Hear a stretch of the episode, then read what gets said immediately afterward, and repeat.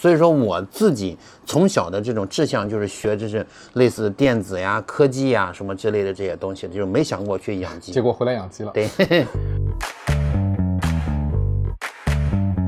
所有的物质它只要一高产，它口感一定会下降。明白了。嗯，所以说他们不求追求高产，我在追求低产。你追求低产。对。我们原来这个鸡蛋是给人吃的吗？不是给人吃的啊。鸡蛋不是给人吃的，鸡蛋，鸡蛋的本真是为了鸡繁育下一代的。对对对对对，你这么说对。那个时候，只要有洋鸡的存在，疾病就特别的多。为什么？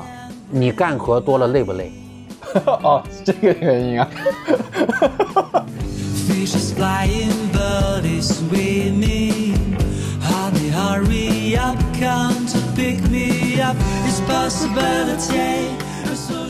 大家好，我是酸奶哥，这是新的一期酸奶哥聊天社。嗯啊，这一期呢，我们的嘉宾他叫辉叔啊。辉叔是我这个嘉宾里面比较特殊的嗯，因为你是第一个就是在我嘉宾里面做农产品的。嗯嗯，我从来没有采访过做农产品的人啊啊，所以你你是比较特别。那今天为什么我要采访辉叔呢？是因为呃，辉叔你的经历还是挺神奇的，因为你并不是原来就做这个现在的工作，对吧？对，要不你跟大家简单讲一讲你的经历吧。这个经历呢，就是我是九八年毕业的，毕业过以后呢，是就是学计算机毕业的，毕业过以后呢，在珠海工作了四年，做那个从事软件开发，就是侧重于后台数据库的数据数据库的这个维护，然后，再到二零零二年的时候，因为家庭的一次变故吧，就我父亲身体很不好，很不好，那个时候这个心心脏不好，但是呢，就是。我作为长子，我一个姐姐，还有一个弟弟，嗯，就是相当于我们当地的农村的那种风风俗。那你作为长子，那你又必须要承担起整个家庭的这个负担。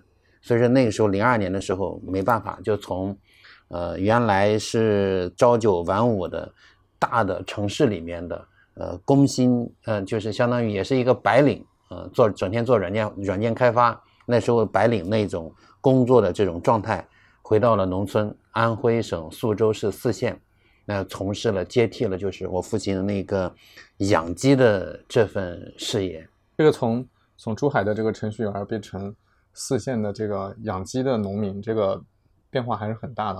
我我我觉得现在年轻人可能有点难理解了。我我们还是把刚才那个题稍微再往下延伸一下，就是为什么一定得回去养鸡呢？就是。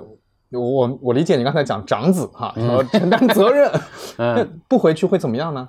嗯，有两个吧。第一个呢，就是我就是在二零零二那一年呢，就是我们这个企，我们家我父亲已经做了二十年了，啊，他是酒泉一直在养鸡，对，酒泉卫星发射中心的退伍军人，啊，退伍军人，他最早的时候从就是当了八年兵，就是当时是。就是负负责那个卫星观测的一号一号位哦，卫星观测就是他就是整只要卫星一发射，他就是那一号位上去观测卫星的，一号正常，二号正常，其实一号位就我对我父亲对对那个一一一一号位，他那个退伍退伍过以后呢，回到农村就是任村里面村支书。村支书呢，就相当于那个时候就是中国一九七八年改革开放，嗯，然后呢，八二年的时候，七八年改革开放就是我们当地安徽省皖北凤阳县小刚。生产队。对 小岗村离我们那儿只有几十公里。哦，就那个时候呢，就政府要号召学习凤阳县小岗村，带领老百姓脱贫致富，包干到户，包干到户。嗯，对，就是我父亲正好就是那个时代的村里面的干部，村支书，就一个村的一一一一号位，嗯，一号位。所以说那个时候呢，他就就带领老百姓养鸡，就是从一开始自己养。然后呢，他们这些其他的这些老百姓养鸡不知道没有技术啊，没有种苗。然后我父亲就是学技术，到地方学技术，带领他们养。没有种苗，是我们自己家伏鸡给这养殖场提供种苗，提供技术。相当于那个时候就带了一帮人起来，一帮人一帮一帮人起来从事养鸡。后来我父亲身体不好呢，不好不好过以后呢，他就相当于他是他是有这个责任感。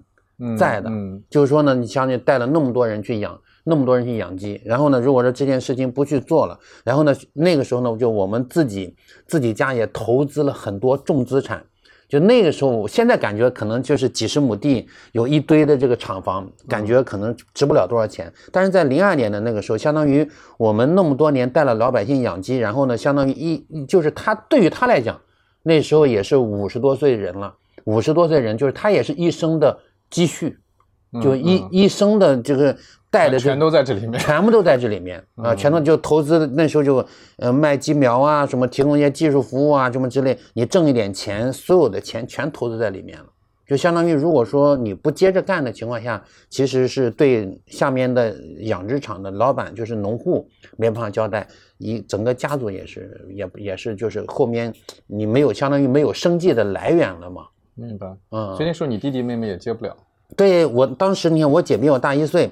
我姐呢，就是她是学校的老师，嗯，就是她学的专业就是师范的专业，然后回来过以后呢，顺理成章就当了老师，嗯，她相当于她也不会去做这个。我弟弟呢比我小七岁，嗯，他还在读书，还在读书，还在读书，所以说呢，他就是整个家里面就是只有我能接。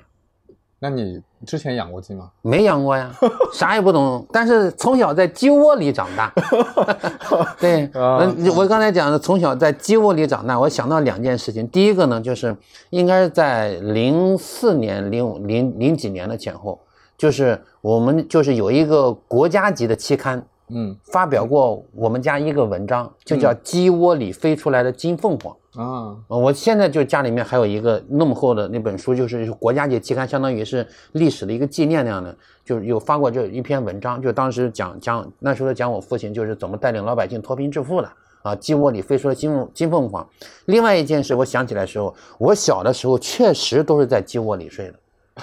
什么叫在鸡窝里睡？你看哈，因为我们那小的时候农村嘛。没有，没有，就是相当于这个时候空调，嗯，而而养小鸡的时候，我们是需要用烧炕给它加温的啊，就是那里面比较暖和。对，就是这个鸡，比如说这个房间里面，就是地上。就是支用砖头垒一个这样的一个框，然后在这旁边烧火，然后这个烟火呢就顺着这个框绕着屋里面这样走嘛，其实就东北的炕嘛，跟现在那个地暖也挺哎，对，地暖挺像，就是最原始状态的地暖嘛。就是我们就小鸡苗刚出壳的时候，尤其是前一个月的时间，它都要在这样的环境下去生长。嗯，呃，就是我们家里面就好多这样的这个房子嘛，就是养育培养小育小鸡苗的这个房子。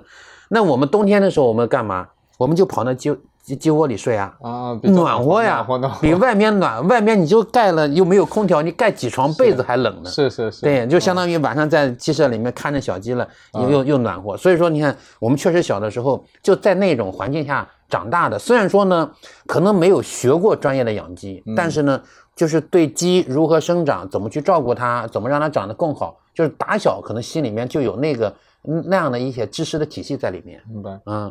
那那时候你你你父亲也是，呃，让你们都要读书啊什么？那原先本来计划的这个本来的发展道路是什么？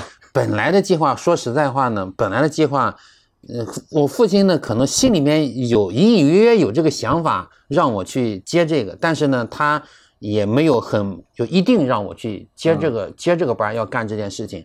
我小的时候特别爱折腾，就我原来住的的房间里面全部是。就是那个收音机啊、电视机啊，就是电表啊，拆的这个东西，就是喜欢搞这种东西。我就喜欢特别喜欢搞这些东西。我上我上初中的初二的时候，我就把这个那个电表里面的磁铁，还有那个钟里面的那个什么指针，我拆了过以后，我利用这个电磁力那个原理原理，然后就做了一个电子闹钟。我我初三的时候，我就会洗照片。嗯，就是我特别就是我自己会洗照片，就是现在我们现在就是用数码相机了哈，没数码相机之前全是胶卷，柯达胶卷。对对对对，柯达胶卷就是你需要拍摄的时候有专有个暗房，哎，有个暗房，嗯，暗房你还要做一个暗箱、投影箱，然后有显影液、定影液，然后我就那个时候我初三的时候我就会洗照片，所以说我就是特别去爱钻研的那一种啊，那个所以说我我上高中的时候。我就跑到郑州，从那个故事会上去找到一个学习的机构去学电子。啊，你初中就去学电子？就是初中、高中，就就那个高高中时候，高中高中考大学之前，啊，考大学之前，我就找那个时候故事会，还有什么知音，后面有一个小广告。对对对。我去我去我去郑州去找一个电子培训机构，我就是学那个电子什么维修啊什么之类的东西。然后你看我。读的大学，读的也是计算机专业，所以说我自己从小的这种志向就是学，就是类似电子呀、科技呀什么之类的这些东西，就是没想过去养鸡。结果回来养鸡了。对，没对，没办法，对，嗯。那那一开始的时候是一个什么状态？那一开始的时候就极度的反差，嗯嗯，极度反差。第一是生活上的这种反差。你想，我原来在珠海的时候，我接触的是什么样人？都是就像像我们这样年龄轻的搞软件的这一帮的这样的人，对，然后说的说话聊天都能聊得来，对吧？然后呢，我回到回到安徽的老家，整天面对的是什么样的人，对吧？面对的都是养殖养养养殖场养殖户老板，养殖户老板，我讲什么东西他也不一定能听懂，他讲的什么东西，我都感觉就是可能就是。就是就是有有有一有极大的这种反差，这种反差。第二种就是，其实核心的这种这种反差，生活上的反差还是次要的。最最重要的一个就是思维上的这反差。那毕竟你第一个，你看我我学计算机专业，然后在外面有工作了四年，接触到这些人，他我的这个认知啊，知识的体系，包括要做事的方式方法，可能和还是有极度的这个反差的。嗯，反差在这个反差过程当中，就是就刚开始就是很不适应。嗯，很很很很不适应。能能举个例子吗？你能想到一个什么例子吗？就是这种很大差异的。很大差异的，就是当时你看哈，我当时讲就是一个服务体系，就是你看我原来做那个做软件，当时叫汉领汇软件嘛，就是我们我就理我那个时候我就知道，我们卖产品是一定一定，其实它不是单独卖一个产品，而是卖这个产品的解决方案。对吧？那这个产品你给到用户，用户用户怎么用，能够能够给他带来什么价值？嗯，那那这个时候，就是我有这个思维，就是说，比如说我鸡苗鸡苗销售完过以后，我要有一套完整的这个服务体系，让养殖场的老板能够在这个体系下能够去赚到钱，嗯，能够赚到钱，这才是我们做产品的一个发心核心。嗯，但是但是当去就是我遇到这种问题的情况，可能原来就是一味的去卖产品。就是可能我在提到这些服务体系搭建的时候，可能包括我的父亲，包括包括公司的其他人，他认为，那我卖机票卖的好好，为什么要提供一系列服务体系呢？嗯，为什么我在这服务体系成本还要增加呢？啊，就是这个这个方面，就是又会有反差。所以说，从在做这件事情的时候，其实我和我父亲争执了很长的时间。嗯，那最终呢，还是按我我我独立去。把这件事情给运作起来了，就因为这件事情，所以说我单独在我们厂在县城的旁边，县城里面我开了一间门店。这个门店呢，就是给养殖场买提供整套的这一套服务。因为就刚开始的时候，就是我们这个行业没有人这样干。嗯，种鸡场就是种鸡场，我就是卖卖苗的。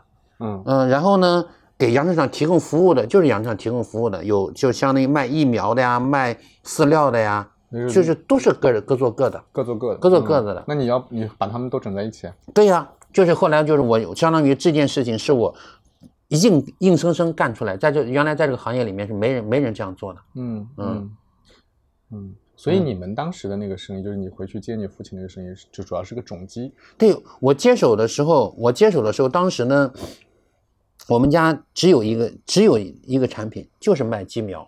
嗯。从国外引进的这个鸡种。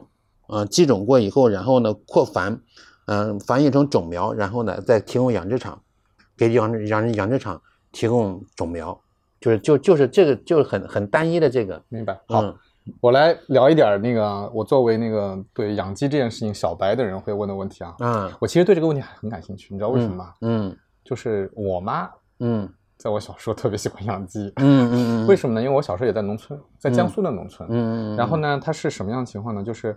呃，我爸妈都是老师，嗯，但是呢，那时候老师的那个收入特别的低，嗯，对吧？一个月几十块钱工资。对我妈，我妈是一个特别爱折腾的人，她就觉得我除除了做这个老师挣点那个上课的钱以外，嗯嗯我还想搞点外快，嗯嗯，所以呢，她第一个想到就是养鸡，因为我们当时住在学校里面，学校里面有大量的空地，对，她可以把它圈起来，嗯啊，这是第一。第二呢，养鸡感觉当时是个成本很低的事儿，嗯，因为你你就买个鸡苗回来。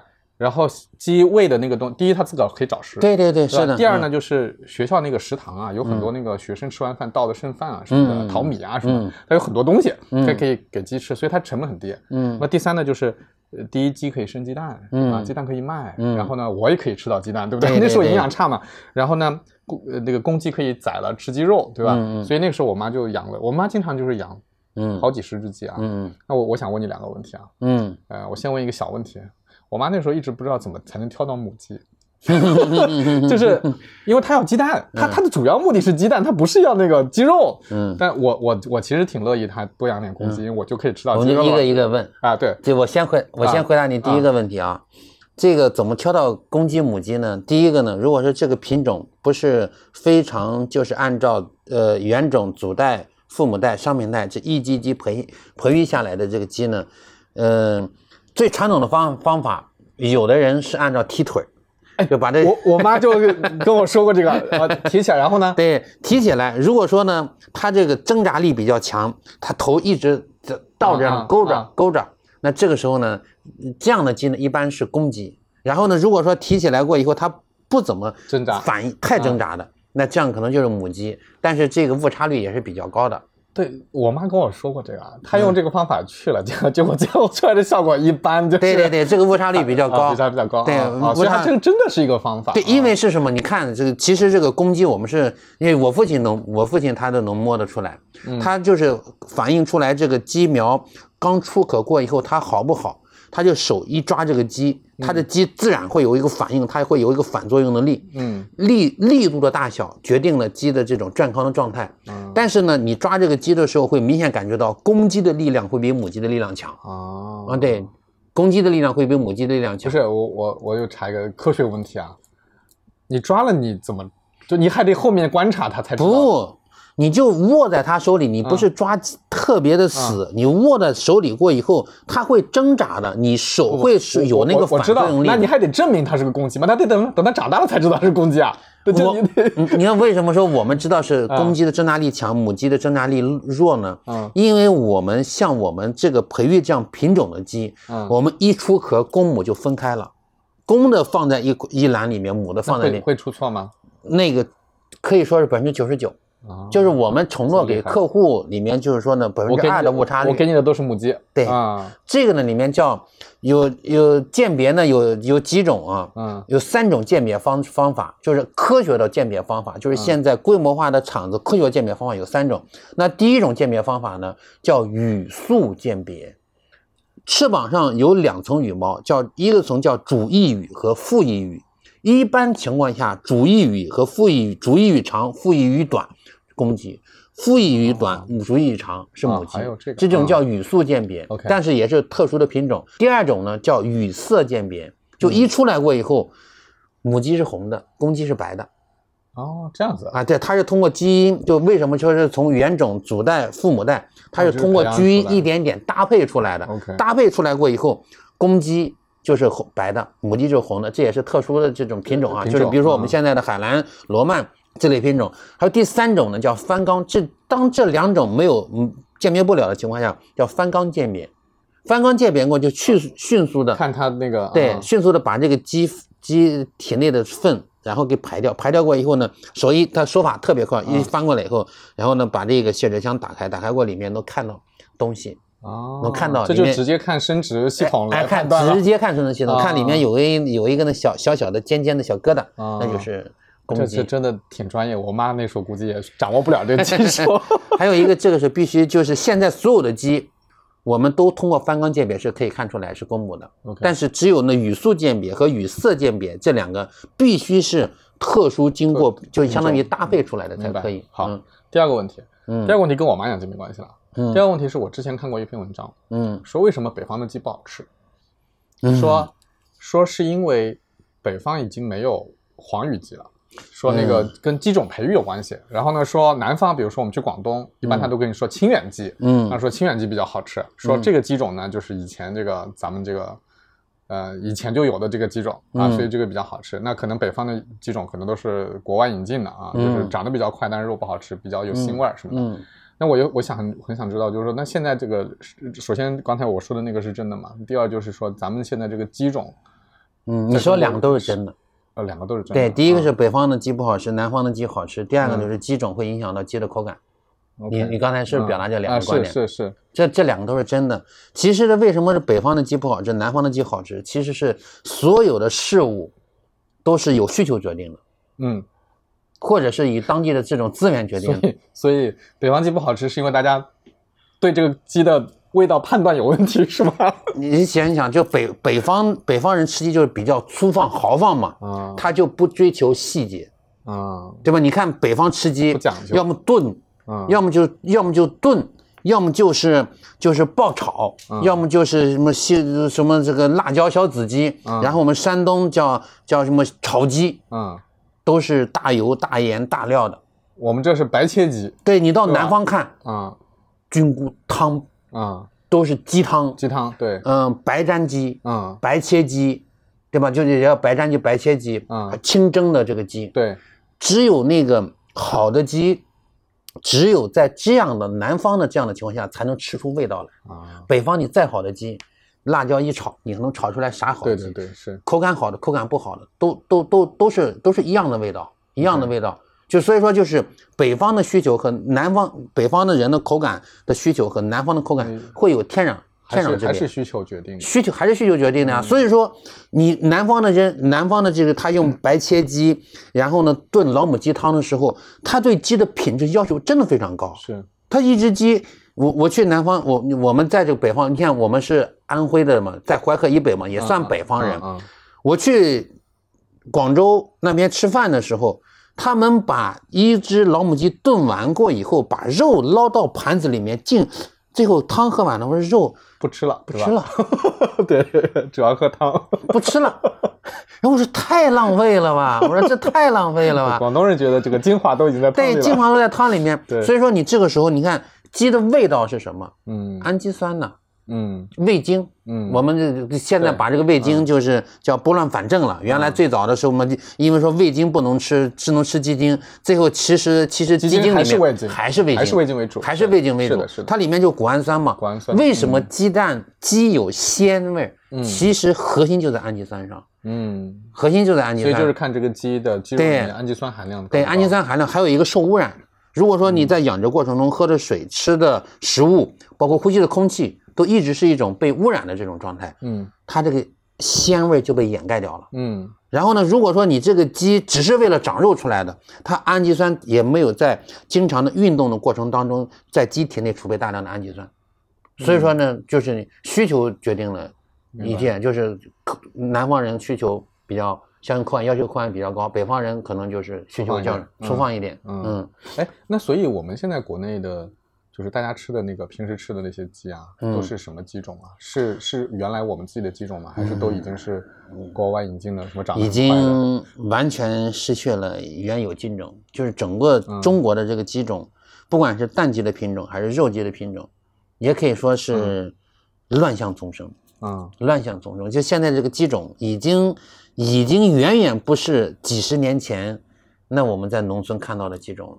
就即使你在山上说的看看，啊哦啊，我这山上养的这个鸡嗯，也没有，也是被鸡鸡种也不对了。也是被改良过。你现在国内的就你看第一个大的龙头，嗯像呃美国的艾维因嗯这类的品种，就大肉食鸡，就是原来炒作的那个一只鸡几个翅膀呢，那，其实那那是假的，不可能的。对对对，那是假的，但是假的。但是的确是一个国外引进的鸡种。但是的确是这样的鸡，就是三十八天到四十多，四十天左右吧，长个五六斤正是很轻松的。啊，就一个多月就能长。哎，对，就是这四四十天左右，嗯快的三十八天、三十五、三十五天、三十八天，嗯稍微慢一点的话，就四十四十二三天就长个五六斤重，就轻轻松的。就是以国外为代表的叫白羽肉鸡，白羽鸡，呃，白羽肉鸡，它就这个长速特别。以国内就是以基本上还是以广州为代表的，嗯你看有像温室，还有广州的那个叫叫叫什么叫我我具体几个育种公司的大的育种公司名字我都记我都记不太清楚，还有我们现在国内的丽华也都在自己培育的品种，它都在结合着地方的特色，结合结合着地方的品种，那。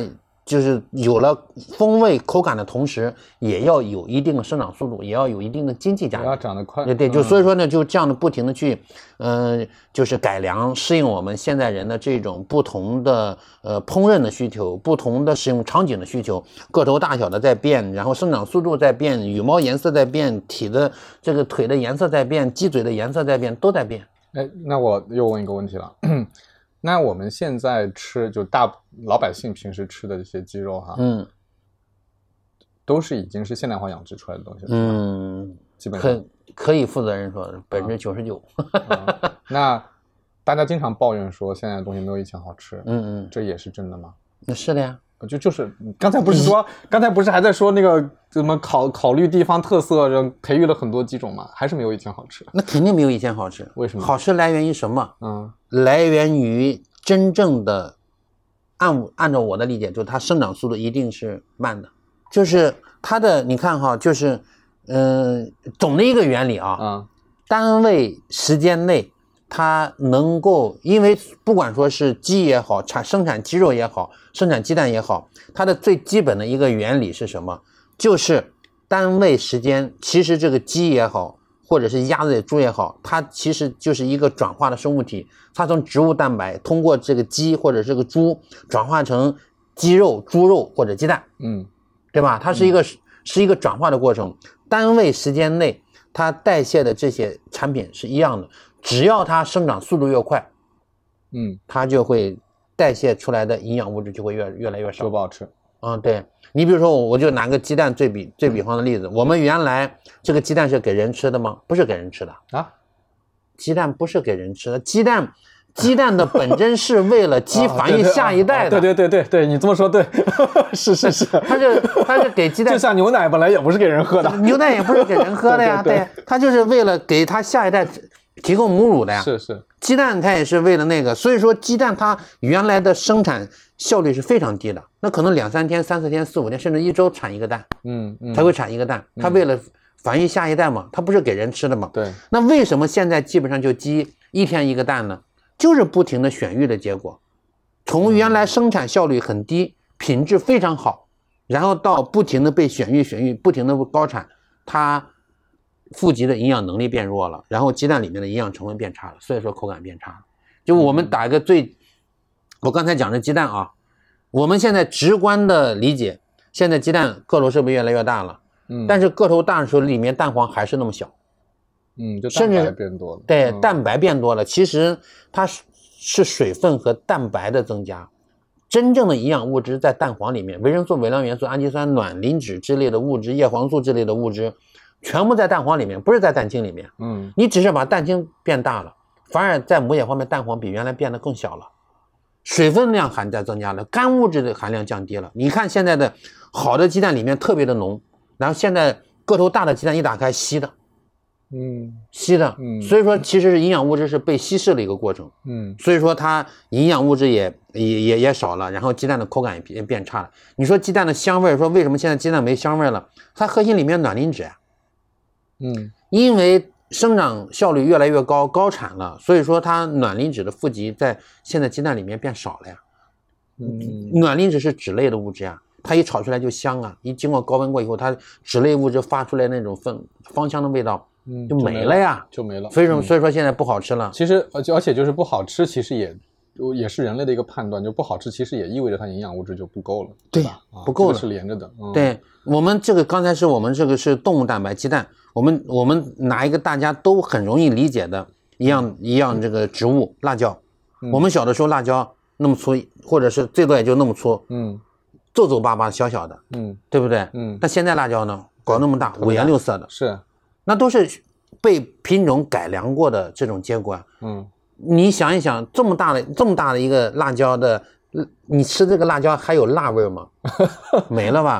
就，当成菜椒子。所以其实都是一样的道理，都是一样的道理啊。包括你，我们这水稻没有被改良前，一亩地产两三百斤水稻，那个稻子是有香味的。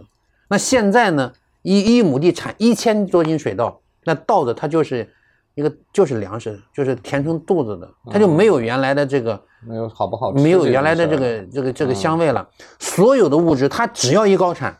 它口感一定会下降。明白了。哎，那刚才你也提到，就是国内有几家专门做育种的特别大的公司。嗯嗯。那你们相比而言，你们的规模是什么？我们在黑鸡黑鸡这个里面呢，就是我们是一个唯一能做到就是全产业链的公司。我们不仅有自己的育种，有自己的种植的基地，有自己的养殖的基地，然后到后端的鸡蛋的加工、渠道建设，包括自己在做线上销售，我们是唯一这样的一个公司。就是单纯育种上来讲呢，国内还是有比我们做的更好的这样的公司，但是我们是一个全国唯一能做到这样的公司，这是一个方面。另外一个核心的一个问题就是我们的育种的思路和大家的思路是不一样的。嗯，我到目前为止，到全球，到目前为止，我没有没有找到一个和我们是对标的。那对标的什么个思路？因为现在所有的育种的方向都是为了高产，你不管是猪也好，肉鸡也好，蛋鸡也好，国外现在为了高产，它能让鸡到七百天产五百多枚蛋。嗯，七百就是它不仅追求鸡蛋的个头，嗯，就蛋重，还要追求产蛋率。那现在把鸡育种到极致，追求产蛋时长。原来这个鸡养到四百多天，后来养到五百天，养到六百天，养到七百天。你想想，就是他们他们现在所有的育种思路是什么？肉鸡生长速度越来越快，蛋鸡要求个头越来越大，生长生是产蛋率越来越高，然后产蛋时间越来越长。嗯，他们其实都是有一个目标，他们的目标客户群体是养殖场，他是让养殖场能挣钱。对。养殖场能挣钱，但是这样带来的同时，产量上升了，口感越来越差。嗯，而我的思路是，为什么我这样干？因为我本身，我不就是我不是一个养鸡行业的人，嗯，我是学计算机的，我相当于我是从外行进入到这个这个行业里面，所以说我的目标从一开始，我记得我在零三年、零四年那时候我就想做品牌蛋，我我做了一件特别傻的事情，我去买一个就是那个橡皮戳。自动印字的橡皮戳，从这儿印泥印到这儿，然后把鸡蛋，我就那个时候就想给鸡蛋上做品牌。就那个时候我刚进入这个行业的时候，嗯，我就想这个鸡蛋品牌应该怎么做，怎么生产出更好的鸡蛋去给消费者提供。所以说我的思维是和别人不一样的。我的思维是我们养鸡养殖场的老板，你是给消费者提供鸡蛋的，你不能光看着你自己养鸡挣不挣钱。所以说就是就是我刚才讲的，我和现在和其他育种公司有一个截然的不同。他们都是围绕着养殖场能够产出更高效率的鸡蛋，更高产。而我到目前为止，我是我的客户目标是放在消费者怎么能吃到更好的鸡蛋。嗯，所以说他们不求追求高产，我在追求低产。你追求低产，对，什么意思？什么叫追求低产？你只要一高产，口感一定会变差。嗯，我现在我为什么叫我们叫叫反向育种技术呢？反向育种。对你不都是正向叫高产吗？嗯，我叫反向育种技术，越生越少吗，这个鸡蛋。对，是的呀。啊，我就让鸡回归到没有被改良的状态。为什么我们培育黑鸡啊？我们就让鸡回归到没有被改良状态。哦，黑鸡是个为什么黑鸡是为什么要选黑鸡啊？黑鸡跟这个也不一定说就只要是黑鸡才有可能是就能进入低产状态，就是因为我们在育种的时候，我们就发现了这个黑鸡的这个品种，黑鸡的这个品种它生就是产产量。低，最重要的一点，它蛋品质比较好，所以它就是一个还没有被催成那样的鸡。它其实这个黑鸡，我们当时是选育选育的时候呢，其实是已经也是被改良过了的。就现在你基本上找不到啊，找不到没改良过的，除非你现在把那个野鸡弄过来。啊啊，对对对对 对对，但是野鸡现在呢，就是这个效率呢，就是太难了，太难了，太难了，太难了，太难了。对，我们现在就是把现在现有的蛋鸡，其实已经被改良过蛋鸡，我们采用反向，别人都往高产方向培育，我往低产去换来鸡蛋的高品质。哎，黑鸡它原先是从哪里来的？我们这个最早呢，它有贵妃鸡的这个基因，贵妃鸡，对，贵妃的鸡。这其实这个贵妃鸡的这个基因呢，其实一八。一八一几年的时候，那个时候刚从就是英国过来到国内，是个英国的对对对对对对对对对，哦，对，就是这这个鸡呢，就从那个一在中国呢，就基本上这个鸡种没有被改良过，嗯嗯就是鸡种这个鸡种，它所谓叫黑鸡是因为它毛都是黑的，对我们这个这个黑鸡毛是黑的，但跟我们说的乌骨鸡不是一回事，呃，其实它也是乌骨鸡，乌骨鸡的一种，乌骨鸡有三种，嗯，乌就是现在这个鸡啊，就是说你说。到底就跟你说这个鸡，它的祖先到底是谁？已经搞不清楚了。你说咱现在中国人祖先到底是谁？你也搞不清楚。你说对，很复杂。就是说现在的鸡也是。你这个比喻挺好。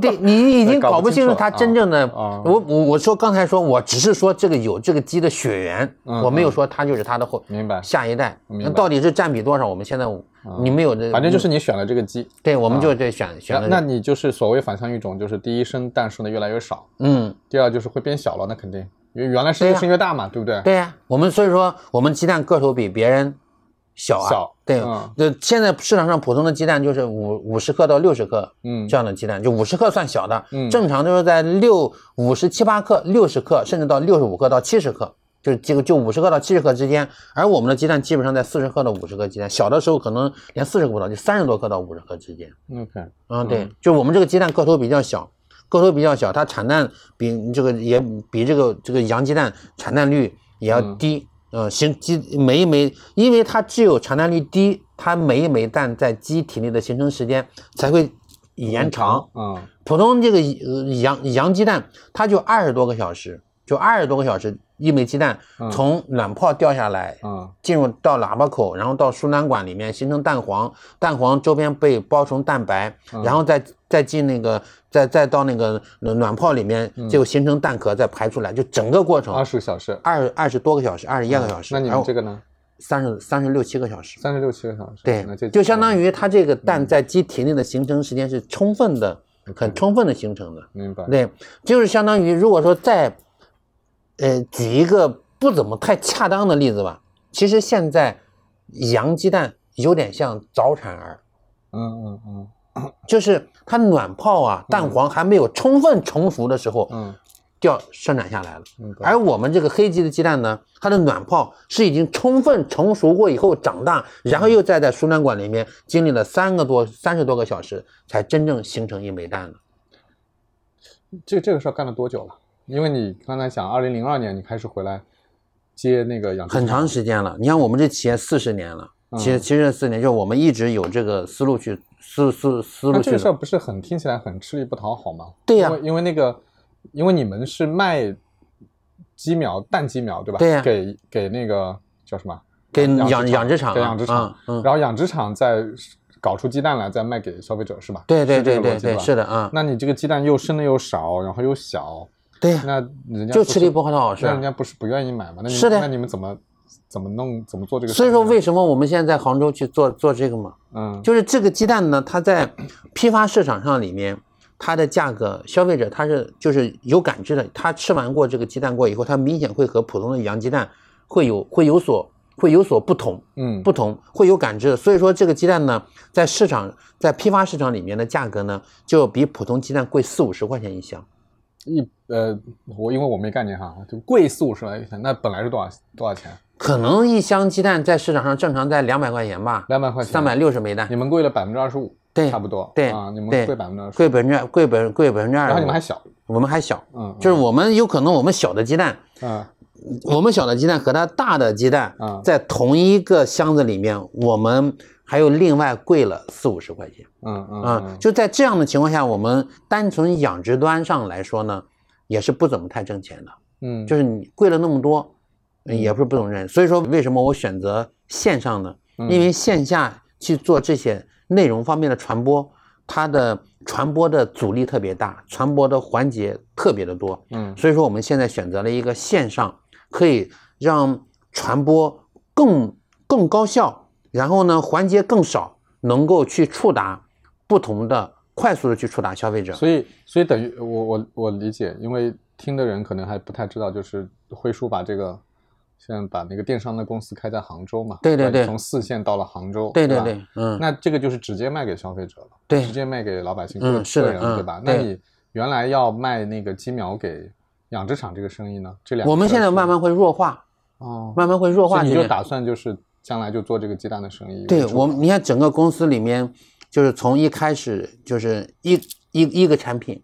然后呢，不停的去做全产业链，从鸡苗有洋鸡的鸡苗、黑鸡的鸡苗，然后我们自己还有饲料厂，然后还有整个的产业链服务端，包括和养殖场合作回收，然后再去加工销售，那么多的业务体系。当时我们有两三百个 SKU，然后现在慢慢慢慢，我们去就也发现了这里面就是好的产品卖不上好的价格，这是所有农产品最大的一个通病。嗯，农产品品牌化、农产品商品化、农产品标准化，这这是国家战略。提出来的很重要的问题，但是也是为什么老一直提，就提了也不好改。对，这个因为这个群体和这个这个老百姓这样的一个生产作为主体，然后还有所有的农产品，它的销售的链路都特别的长，这样的一个过程，真的商品化、标准化、品牌化是很难的。所以说，为什么我们像我们，尤其像我们这样的高品质的品更难？因为你生产成本高。嗯。所以说，你没有被商品化、标准化、没有品牌化的情况下，走的全是流通渠道，我们成本又高，所以我们按照全传统的打法是一定打不一定打不通的。这就是为什么我们要选择在杭州这样的一个地方去做渠道、去做品牌，那能把好的内容迅速去传递给我们的消费者的一个核心的原因。嗯嗯。OK，我我们稍微再回过头去讲一讲那个你当初接了养鸡场一伙的事儿。嗯，就是。就是你作为一个没有这个经验的人，然后又要又要用不同的方式来搞这个这个鸡蛋，对吧？搞鸡搞鸡蛋的这个事儿，这里面有遇到你觉得最难的时候是什么时候？嗯嗯，首先第一点呢，就是我虽然说呢从小在鸡窝里长大，呃，学的专业不是养殖的这个专业，学的计算机专业，进入这个行业里面呢，那刚开始的时候，呃，确实很难。但是呢，我有我自己的一个独特的方法，就是我的学习力特别强，嗯，就是我会很快把这个所有的这个行业里面知识全部补一遍。你看，第一个呢，我刚进入这个行业的时候，我去去了这个我们离我们最近的这个徐州铜山秦病门诊，有小半年。秦病秦病门诊，因为那个那个时候只要有阳鸡的存在，疾病就特别的多。为什么？你干活多了累不累？哦，是这个原因啊，啊，就是这个鸡就比较弱了，对吧？就比较弱。对呀，它整天干活，整天干活，四十天长他妈五六斤重，然后呢，鸡蛋蛋鸡一天产一个蛋，它累啊，累过以后免疫力下降，听起来特别的，就是特别的不正常。就是，其实就是我们王东岳老师里面，嗯，生物的进化过程就是一个残化的过程。嗯嗯嗯，鸡蛋只要鸡往这个方向，它就是一个残化的过程。越来越残。残化的过程的情况下，它就是鸡的免疫力的下降的过程。免疫力下降的过程就是现在供强加各种抗抗生素大量使用的过程。嗯，所以说它这是根儿在这儿。这个跟那个叫什么？因为我以前做过酸奶嘛。嗯，就跟牛奶也很一样的呀。就是那个奶牛啊，你要让它一年四季都要产奶，然后它比如说像很冷的地区哈，它到了冬天。它的它本来草都没有，但它没有草吃啊，它本来不生长在这个地方，对，然后你得给它吃干草，然后干草里面有无数的，你知道那个草会坏嘛，然后就会产生黄曲霉素，嗯，啊，就反正就各种奇奇怪怪的，然后那个牛又会生很多很多的病，其实真的是挺不人道的，对，就是这种，它就是一个残化的过程，对对，就是一个残化的过程，所以说你看当时就是我进入这个行业，我就恶补知识，然后进徐州同善齐民门诊就学这个相当于兽医，给鸡各种看病。嗯，然后去北京农业部饲料工业中心李德发院士学动物营养，啊动物营养就是要给给鸡给鸡吃配方，配方的这种什么样的啊？对，呃，每天它能量要获取多少，蛋白质要获取多少，维生素 A 多少，维生素 B 多少，然后依依据我们现在营养需求倒逼我要给它吃什么食物，要要要补充哪些东西，叫叫这个叫配方技术。嗯，然后我在南农、凤阳农学院都在都在学习。就相当于我进入这个行业，我有可能就一年多时间吧，我就基本上学。在这个行业里，本来做的人不学这些吧？也有人学，也也学，也学，也学，嗯，也学，也学。就是为什么这个行业里面一堆专家呢？博士研究生 团队一堆一堆的，好多呢。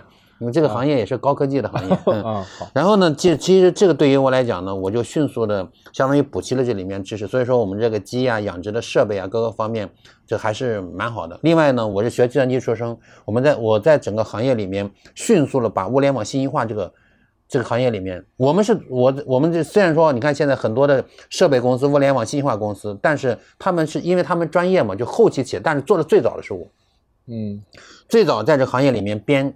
就是养鸡的软件的，我们我我做的。养鸡软件干嘛用啊？就是记录养殖的过程，进行数据分析啊。我们我们当时我就自己开发了养鸡场的那个 ERP 的系统，然后呢，养殖场给给养殖场的这个老板提供的一套客户管理系统 CRM 系统。你们还卖这个给？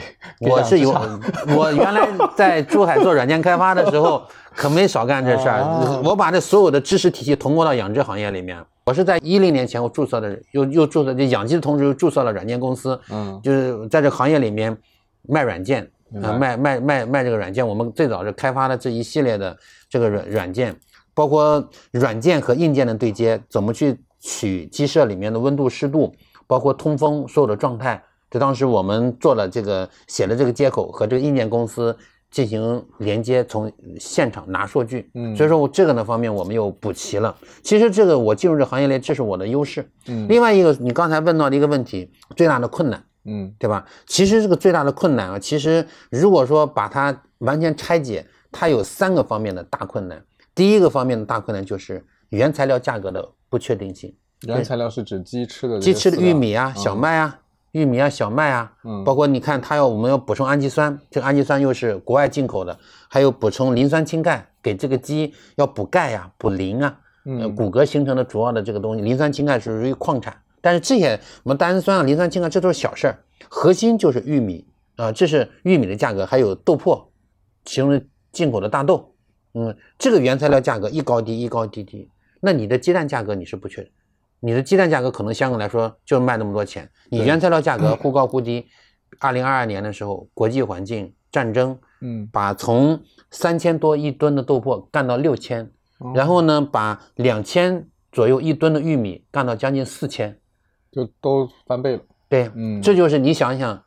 我这个生产的产品是这样的，你这个价格波动对你这个困难影响是比较大。第二个就是养养养殖过程当中困难，疾病频发，不停的病，今年出这个病，明天出那个病。那我记得最早的时候，我们刚进入行业，受到最大的困扰是什么？法氏囊病、马利克氏病。法氏囊就是它鸡屁股那个就是免疫中枢容易出现问题，马利克病是肿瘤性疾病。你说现在人得癌症，鸡早就得癌症了，就这些病都是治不了的。所以说这种就是病的影响，一段时间出来病，一段时间出来个病，这也都是因为我们不停的把鸡培养的越来越高产，免疫力越来越差，嗯，必然的一个问题。所以说这个病对导致的这个这个行业的影响，有可能我们这这个行业里面有一句话叫，有两句话叫叫家有千财万贯，带毛的不算。对吧？这这句话什么意思？嗯，就是鸡就不能算。对呀，你你比如说你家有千万千万资产，那个带毛的都不能算资产，因为它很它可能说说没了就没了，没就没了，说没就没了，叫带毛的不算这句话。还有养鸡行业里面，不是只要是养殖行业里面，还有一句话，叫辛辛苦苦几十年，嗯，一朝回到解放前，啊，就是有可能一夜就回到解放前了。嗯，那这种上段时间我们还是这个我不讲哪个企业哈，嗯，那那二十万只鸡。一夜没了，就因为一个病是吗？不是病啊，停电。为什么停电就二十万只鸡没了？你停电，那现在现在这个鸡舍，如果说只要停半小时电，这个鸡舍鸡全废了。因为温度吗？对，温度，就因为温度，就停电降温降不掉嘛。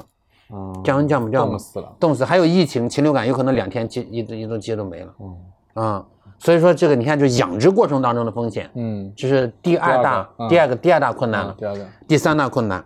鸡生出来蛋了，今年 卖六块钱一斤，明年卖三块钱一斤，这个价格是怎么谁来确定的？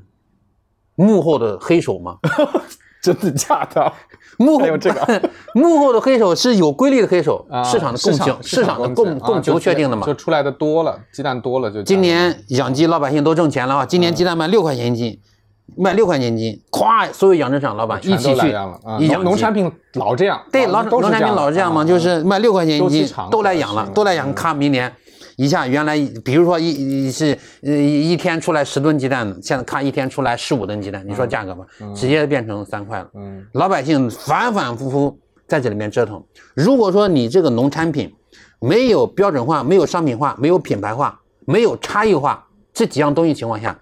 你就是在这个大海里面反复被折腾，嗯，对吧？你你相当于相当于，比如说这个茶杯，嗯，比如说这个茶壶，你这三三头都不确定啊，嗯，你这完全都是在一个摇摆的状态里面。我经常讲的一句话，就我们养养鸡行业就像那个大海里面的一叶扁舟，嗯，命运都不是自己控制的，完全不属于你，你这个命运完全不属于你。嗯，你看，你就真正养鸡行业里面出来特别牛逼的公司了吗？全球看，除非就是，在特别顶端的，它不是真正做商品化生产的，嗯育种的，或者是在母业方面，除了这技术的，真正干养殖的，你你全国看有牛逼的公司吗？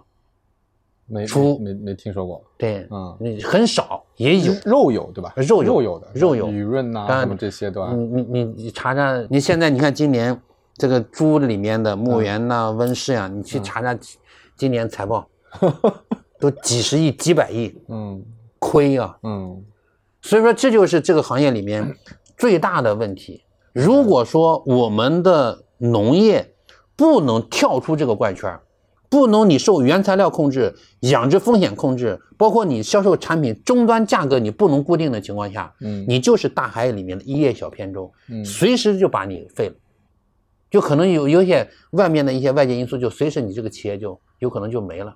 即使活着的，也是一直在这种高度的风险风险当中就沉淀的。嗯，但是慧叔，我看你干的挺开心的，我看，所以你是。找到了控制自己命运的方法吗？所以说，你看，我们一定要去。你其实我来杭州，其实感受还蛮深的啊。嗯，其实我去杭州几个同行的企业当中，杭州的农业真的叫农业。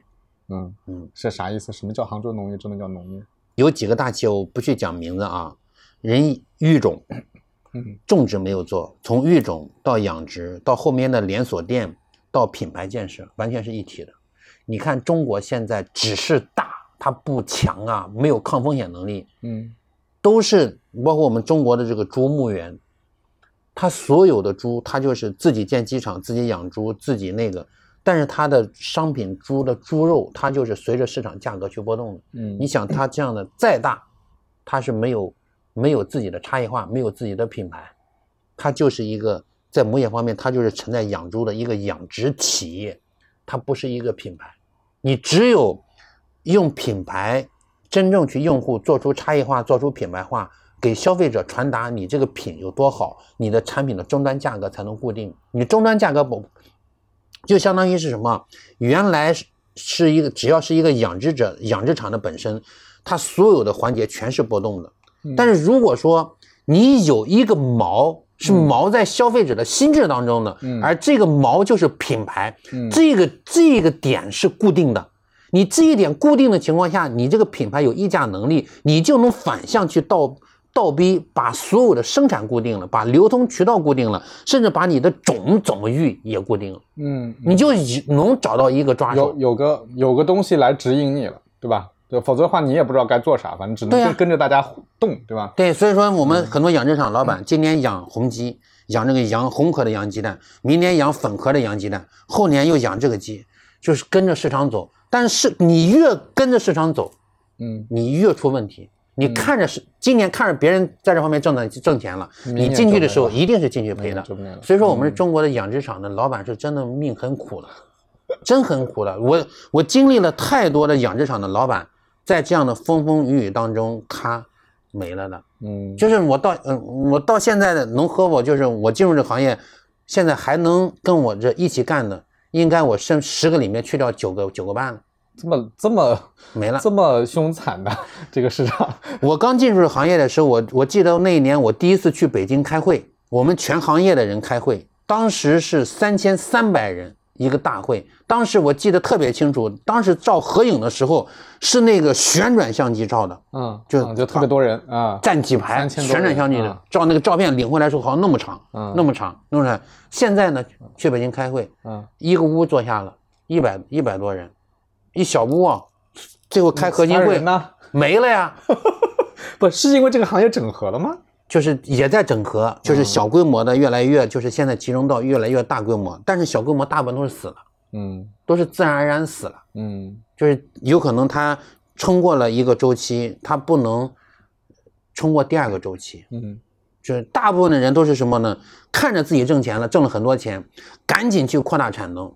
然后一一根子栽到下一个坑里去了。嗯，你你只要看到你挣钱了，后面就是一定会有个坑等着你的。嗯，一定是坑你。所以说你你只要看到挣钱，然后你再跟着扩产能，一定栽进去。所以说我原来提示这个行业里面讲了一句话：当自己挣钱的时候，一定要记住把挣的钱留下来，捂在自己的口袋里面。等到行情最低谷的时候，再把钱拿出来。再拿出来。对，不要不要一看挣钱了，赶赶快投资，然后全都赔进去了。但是这是反人性的事。是是是的。谁谁能反人？谁能把这个人性看着今年看我今年一百万，妈挣了一百万，谁不想着去扩产能啊？是是。所以说，这就行业里面为什么就是反反复复、反反复复这样那么那么难的一个原因。嗯，好，那慧叔，我们我们再讲讲你那个你现在全力以赴要搞的这个东西呗。嗯，你现在在搞这个鸡蛋嘛，而且是 to C 直接卖给消费者的。嗯嗯，你跟我们讲讲怎么怎么算个好鸡蛋？怎么算个好？你卖的你卖的鸡蛋为什么好？嗯，跟我们讲讲。怎么算好鸡蛋？第一个呢，就是首先，如果从消费者的角度上来说，它一定是要，就是第一个，首先第一个维度，它应该是最应该最基本的一个要素，一定要是安全的鸡蛋。嗯，对，对吧？鸡蛋咋叫不安全嘛？你看安全的维度有几个哈？嗯，如果说是国家有有有标准啊，有标准，第一个呢，就是你只要是一个是一个鸡蛋，嗯，国家有个标准叫 GB 二七二 GB 二七四九，这是国家建的鸡蛋。第二个呢叫无抗鸡蛋。呃，没有抗生素，就叫没有抗生素残留。嗯，第三个叫绿色，就是绿色农产品嘛。啊，绿色农产品。嗯，再往上走到顶尖的是有机农产品，有机农产品，这是国家的一个相关的一个标准。嗯，那其实这个标准社会上还有一种标准，就普通的鸡蛋，嗯，还有可生食的鸡蛋。啊，可生食，对对的，可生食的鸡蛋，所以说其实其实很少有人真的会生食鸡蛋啊，不会啊，但是我如所以学营销都知道，嗯，可生食这个三个字穿透力很强啊，传播的性价比极高啊，嗯，你说我跟你讲一个来一个陌生的消费者，我跟你讲说无抗，什么叫无抗？你能听得懂吗？听不懂，听不懂，一般人听不懂，对，就是在相互信任的情况下，我跟你讲无抗的知识，然后再给你讲三分钟，我我我的表达能力相应来说还算可以的哈，嗯。就是三分钟能讲明白，嗯，就为什么鸡蛋里面会有抗生素？怎么会有抗生素呢？嗯，听不懂，不知道。那其实就是因为鸡老生病嘛，嗯，老生病给它打给鸡吃抗生素嘛，然后就代谢到鸡蛋里面了嘛。嗯嗯。代谢那抗生素有什么危害呢？吃抗生素不少吃药了吗？那那我觉得还是现在还是有些人知道抗生素不太好。那有人讲那鸡蛋里面含阿莫西林。那是情况，你给鸡吃阿莫西林，给鸡夫吃氟苯尼考，它肯定会在里面。当你不停的吃阿莫西林，不停的鸡蛋里面含头孢的时候，你长期吃这个东西情况下，就相当于你一直在吃低剂量的抗生素。听起来以后吃了鸡蛋都不能，如果吃了这种含头孢的鸡蛋都不能喝酒。所有，我跟你讲，所有的食物只要肉类的东西都有可能，都有可能含。嗯，只要是动物，它都有可能会生病，都有可能生病。动物用的药和人的用的药是一模一样的。嗯，你你人有头孢，动物也有头孢。人有金刚丸抗病毒的，动物也有金刚丸。嗯，它是共用一套抗生素的体系的。所以说，只要动物生病，它就可能动物的产品里可能含这个东西。这个为什么国家有法律法规是严禁？这是这这叫刑事犯罪。嗯。这个是刑事犯罪，就抗生素的那个标准是有，对，它是就是国家规定的哪几类的抗生素是不得在这农产品里面进行检出的，检出过以后就叫生产有毒什么食品罪哦，你直接可以堆进去坐牢，是刑事刑事犯罪。OK，所以说这个鸡蛋是完全里面是可能会有的，所有的产品都有可能会有。嗯，所以说这这这样就会导致有抗生素残留过以后，就相当于长时吃长时间吃低剂量的抗生素，当人真的真的生病的时候，这个抗生素已经失效了，就是超级细菌的这个理解，这个理解。对，所以可生食的话就是。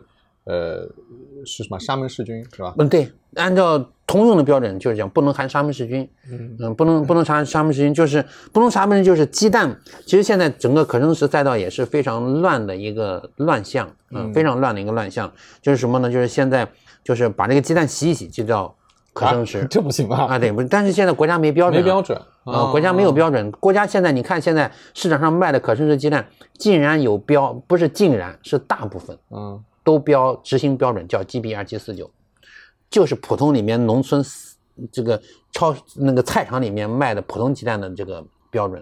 国家到现在为止，鸡蛋只有这一个标准，没有可生食标准，没有可生食标准。这也是一个现在的头部的企业引进日本的技术，就是也是用的是。那那这些就是刚才我就是讲的已已有的一些标准嘛，是吧？除了这个以外呢，那我怎么算好的鸡蛋呢？怎么判断一个好的鸡蛋好不好呢？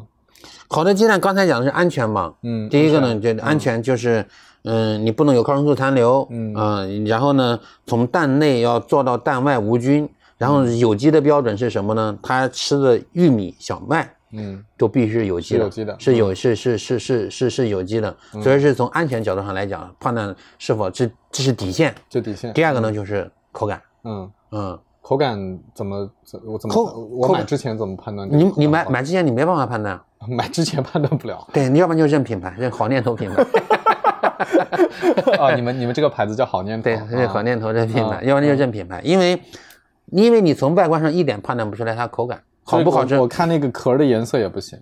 对，壳你首先第一点，红壳蛋，嗯它肯定口感肯定不好。啊，红壳是红壳红壳就是纯洋鸡蛋，白壳是好的，嗯也不能说白壳就好了，但红壳肯定不行。红壳肯定不行哎，。这个跟我的常识相反，我一直以为白壳的是洋鸡蛋。白壳的也是洋鸡蛋，啊，白壳的只有一种那个大白壳，它这个品种叫海蓝白，嗯然后国内还有一个金白，都是高产蛋鸡的品种。嗯呃，除非还有一种白壳蛋，你市场上你一定买不到，嗯，那是就？真正的贵妃蛋和乌鸡蛋哦，啊、这个它这也是白壳的。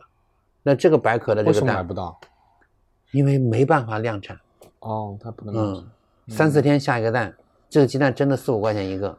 三四天下一个蛋，听起来像我小时候我妈养的鸡。对，我一直不知道我妈养的鸡多久下一个蛋，反正它下蛋它自己会去报，会叫嘛，对吧？三四天，咕咕咕三四天，叫嘛。三四天再下个蛋。嗯所以说，但你市场上现在整个社会是信任的严重缺失，嗯你拿真正好的鸡蛋，你也卖不出好的价格。嗯所以说，没人去生产这种嗯真正好的这个鸡蛋，没人没人去生产。嗯，嗯，那呃红壳肯定不行，对吧？白壳也不行，白壳肯定也不行。那那那怎么办？还有就是粉壳，粉壳单纯看颜色也不行，壳看大小也不行，因为如果是按照严格上来讲，看大小应该可以的，但是现在大部分的人把这个粉壳的洋鸡蛋，嗯粉壳的洋鸡蛋里面的刚开产的那个状态，嗯个头小的鸡蛋拿过来当土鸡蛋，嗯，对我们一般都说土鸡蛋嘛，对说土鸡蛋好吃嘛，嗯但是有真的土鸡蛋吗？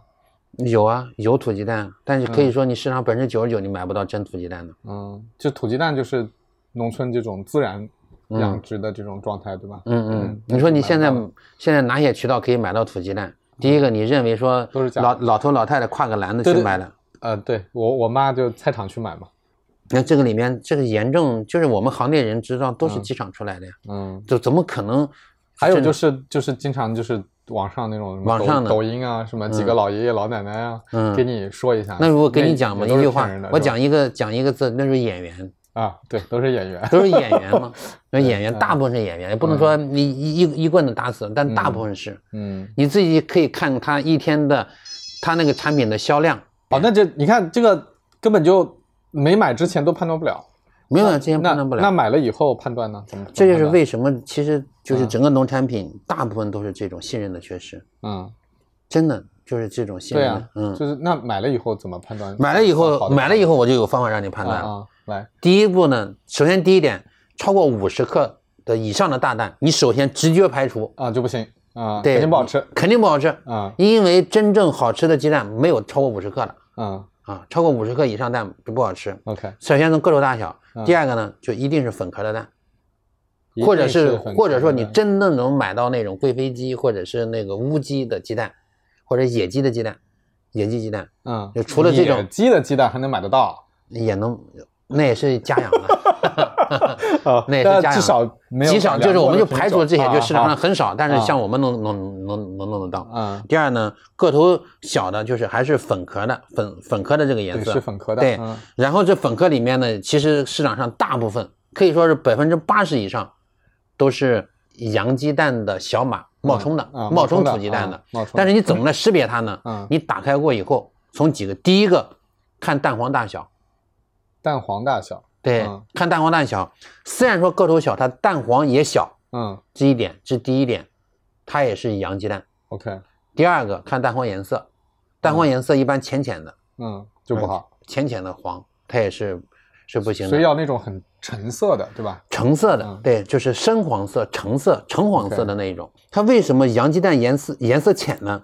小个头的假的土鸡蛋颜色浅呢，就是因为它生产效率高啊。它嗯鸡蛋蛋黄还没有真正成熟的，时间到呢，还没还没到长成熟的时候，长成熟从一点点没长出营养还没有富集全呢，就就产出来了。所以就是你说的那个卵磷脂含量少了嘛？对呀、吧干物质的含量，我们一一次偶然的，就是客户到我们那儿一看鸡蛋，然后呢，我们就打开一个，正好那天是冬天，我们就把这个盘子放在外面了，一盘子是我们自己的鸡蛋，一盘子是洋鸡蛋。然后第二天早上一看的时候，那个洋鸡蛋都是瘪瘪的。我们那个黑鸡的鸡蛋过以后，非常坚挺的冻，就虽然说冻起来过以后，也是非常坚挺的挺的。嗯，就是它干物质的含量不同。哦，所所什么意思？就是它会鼓起来是吗？对，那个就蛋黄。蛋黄虽然说被风干了，但是它的干物质含量特别的多。而那个普通洋鸡蛋的蛋黄一一经过干过，水分多嘛，它就很瘪，就瘪下去了。明白了，嗯，明白了。所以就是大小。蛋黄的大小，嗯，颜色，颜色来判断，对判断。然后还有一个呢，就是你煮的时候，你掀锅，嗯，真正这个好吃的鸡蛋，就是清水煮的时候，一掀开锅的时候，味道就不一样了，啊，就闻那香味。对对对，然后你再掰开锅以后看蛋黄。你闻起来是明显明显是不一样的，嗯嗯嗯，这个还有一个呢，就是还有的假的，就是做的进一步高仿的土鸡蛋啊。高仿的土鸡蛋是什么呢？你看颜色也很好啊，但是呢，你煮过炒过以后，它颜色会褪色。哦，还能这样啊？对，这是怎么做到的？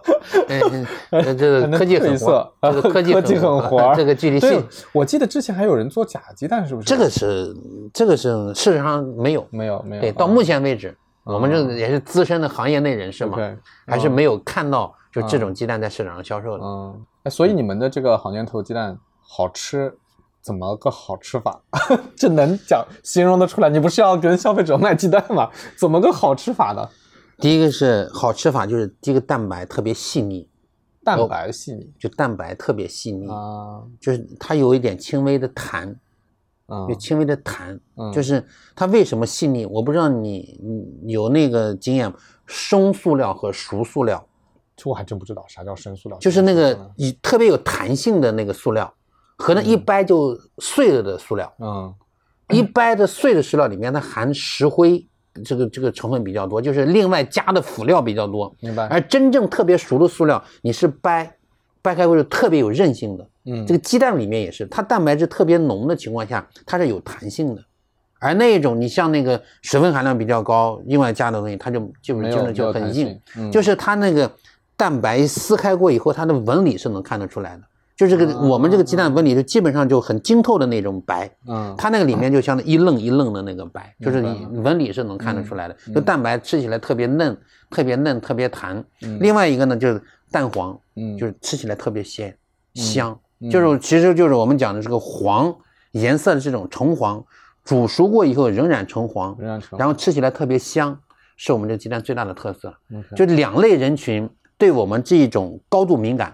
嗯，哪两类？第一类人群就是孩子，孩子他对颜色可能什么黄的呀、浅黄、橙黄他无所谓，但是他能吃出来香不香？对，小朋友是口感口感，因为刁钻，对，很他不是，其实就如果说是刁钻，其实核心的一个原因是他的味蕾没有被辛辣的大量的刺激过，有没有被刺激过，所以说他的味蕾是很敏感的。嗯，就越小孩儿。他味觉越敏感，就是没有被辛辣的、冷的、热的刺激过，没有被破坏，他味蕾是最敏感的。所以说，那个小孩他能分得出来好鸡蛋和不好鸡蛋的味道不同。嗯嗯，我收到太多的这样的反馈了，孩子妈妈就说：“他说就吃你们家鸡蛋，我我你们家我我什么原因没买到，我去买别人家鸡蛋，小孩就不吃了。” 对对是，确实确实有我我收到太多这种反馈，就是给我发信，他说你们家鸡蛋里是加东西了吗？我说我啥也没加呀，我就最本真的东西啊，就什么都没加，为什么我们家还支持你们家鸡蛋呢？这确实这种情况，这是小孩特别敏感，另外是老人，啊老老人为什么老人又敏感呢？老人对颜色敏感，小孩对味觉敏感。哦老人一看到小小的，一打开。蛋白浓浓的，嗯，黄黄的颜色，然后一炒出来仍然是不褪色的那种，知道吗？他就想想，一看这颜色，嗯，那就是原来几十年前农村的鸡蛋。所以，所以就是老人家见过，老人家见过啥叫好的鸡蛋？对对对，好吧。老人老人家见过这样好的鸡蛋。我们是属于没见过，我也见过，我也见过，我们家养过。对，你说这个啊，让我想起个不太相关的事儿啊，但是挺有意思的。就是你知道星巴克啊，嗯，为什么会火吗？嗯。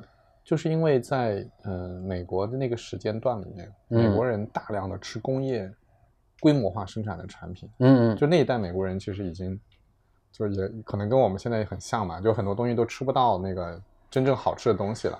但是呢，就是星巴克为什么火呢？就是星巴克他们这家店最早的就是把那些原来欧洲的那些东西，嗯，因为它手工嘛，那豆子都是要自己手工磨的，不是那种以前美美国人喝的美式一美元一杯一大杯，他们要自己手工磨，还要用全世界的咖啡豆，嗯，它其实也是有一种那种回归嘛，嗯嗯，就我以前看过一个段子，说美国的学生问他说鱼是什么，嗯，很多学生说就是方方的一块白的肉。因为他 没见过，他没见过完整的鱼，他买的都是超市里的一块一块的肉。嗯，啊，那你就可想而知，那个也不会好吃到哪去啊。就我觉得的确是，就是我们我们很多有时候经常好像觉得很矫情，说。哎，这个现在味道都不如小时候啊！嗯，大家会怀念小时候的味道啊。嗯，其实的确在某种程度上是事实，事实是事实，这事实。嗯，就是因为现在工业的这种发展，产量的不停的提升，因为全球的人口也在也在不停的，你想现在是七八十亿的人口，对对对，对吧？你按照原有的那种产能也养活不了那么多人，就是整个这也是社会先吃饱。第一步是先吃饱，然后呢，就是大家就开始想要吃好一点。对对对，嗯对，嗯，那会说最后还是回到那个最，就是我最想问你的问题啊，就你看你干一件很难的事儿啊，原来你做那个鸡苗，对吧？也也做的挺好的，嗯，对吧？然后现在要做一个完全 to C 的事，也是你之前没干过的，嗯，要卖鸡蛋给普通消费者，嗯啊，对，就特别难，嗯，就你乐此不疲哈，就特别。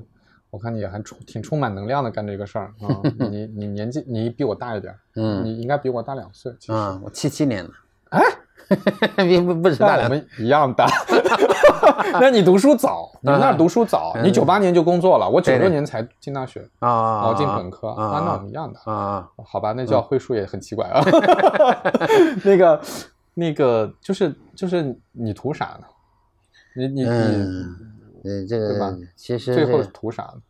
有的时候也想不通啊，有的时候自己也想不通。嗯，有的这这个上段时间一个就是聊一个聊天聊得很长，也也问过我类似这样的问题。有的时候自己也真想不通。其实我自己现在也在反思这个问题，到底是图的啥？其实呢，一种呢。确实是是一种责任，坚持到现在。嗯，就是这个里面，就是从那个零二年开始接班那个责任开始。我接班也是因为责任接的班。对，因为这个责任就是一个家庭的责任。你是你是一个家庭的，像我们北方的人，家庭的长子，你要你作为长子，你就应该承担起整个家庭的这个重担，嗯，挑在你身上。但是到现在，有时候为什么乐此不彼？其实仍然是这个词在。在这就是心里面就是这个词一直在。你想一想，仍然第一个，现在我们所有的我我整个家庭，你上面有老，下面有小，然后中间还有还有这个这个有有很有一部分的亲戚啊，还有那个我姐，然后现在就是相当于也一起去做我弟弟一起去做这件事情了。你你这个相当于你是领头的，嗯，你这个你你说你放弃你就放弃了吗？然后下面还有。还有一两百号人，嗯，还有员工，然后还有一些上下游的这种上下游的合作伙伴，哈，说你既然说可以那个，但是还有就相当于你是能轻易就是说，嗯，就就是说不干就不干了嘛，嗯，对吧？也不是也也不是轻易能放弃的掉的，就是说心里面上一个责任，其实这是这种责任是发自内心的要去自己去主动承担的，嗯，对吧？你这是你主你要是主动承担，作为一个。你有责任心的一个人，你要去发自内心要去承担。另外一个，其实还有一种，也是一种无奈。那，怎么是无奈呢？因为这个这个行业太重资产了，退不出来是吧？钱都在里头。嗯，你说你说，如果说我不干了，我有啥？嗯，就要不断的投进去，不断的投资进去。两千多亩地，嗯，四个四个养殖基地，嗯。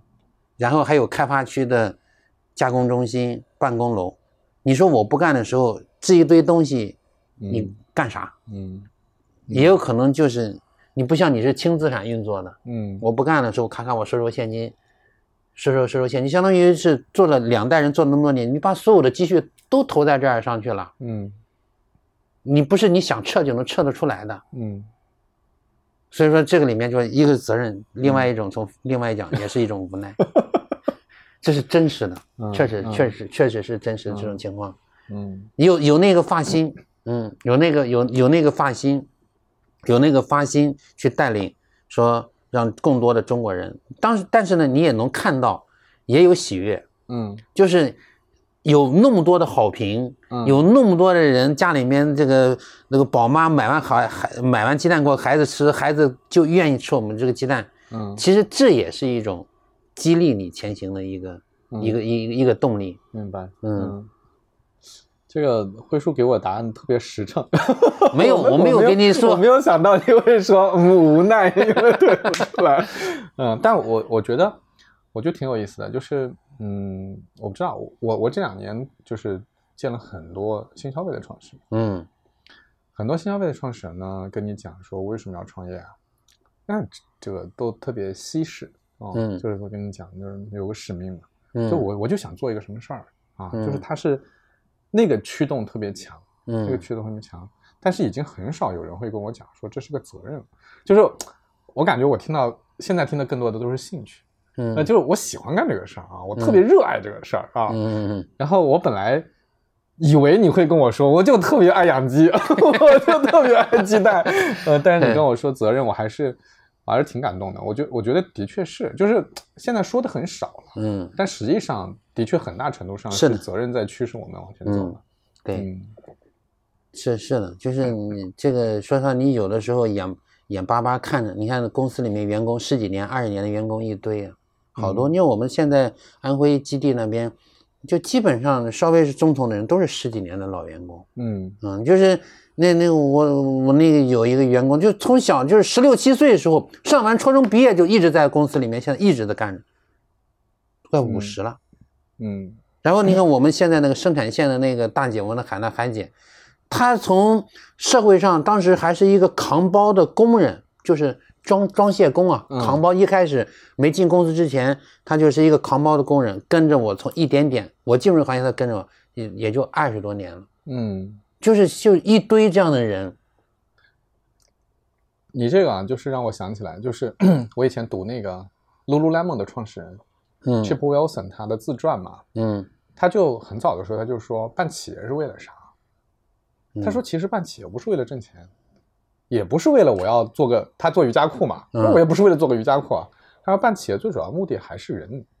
他说就是说到底就是我这有很多人，嗯，然后一方面我也养着他，另外一方面这些人在我这发展了，就他的生活变好了，他人也变得，比如说他学了一些东西啊，然后变得更好了。他说这个变成很多企业家最后。看这个，我为什么要办这个公司？反正那个反而变成了非常重要的一个部分啊。是的，我我我我我也我也是这样的。嗯嗯。好，慧叔，我问的问题差不多了啊。你觉得还有什么没聊的？我们要聊一聊吗？嗯，也也也差不多了吧？也差不多了。嗯，那这样，那个既然你的鸡蛋那么好吃，我说实话，我刚才我们聊鸡蛋的时候，我不知道为什么聊吃的，是不是就会觉得想吃东西？那个，要不你给我的那个听友。呃，发个小奖品吧，可以啊，啊，就看看就是那个，我们到时候看留言吧，我就选一下，就是在下面留言的朋友，可以。说那个发发福利，你鸡蛋那个送送送几份鸡蛋，可以，没关系，你看看，让 大家尝一尝，说对。这个所谓的呃反向育种，嗯，然后说我们现在追求小，追求那个这个鸡母鸡产这个鸡蛋的时间长，它出来的这个鸡蛋到底跟我们平时吃的那个鸡蛋到底有什么不一样？嗯。行啊，可以，好吧，没关系，好，行呗，好，今天谢谢谢谢慧叔啊，谢谢，好，好，好嘞，好，嗯。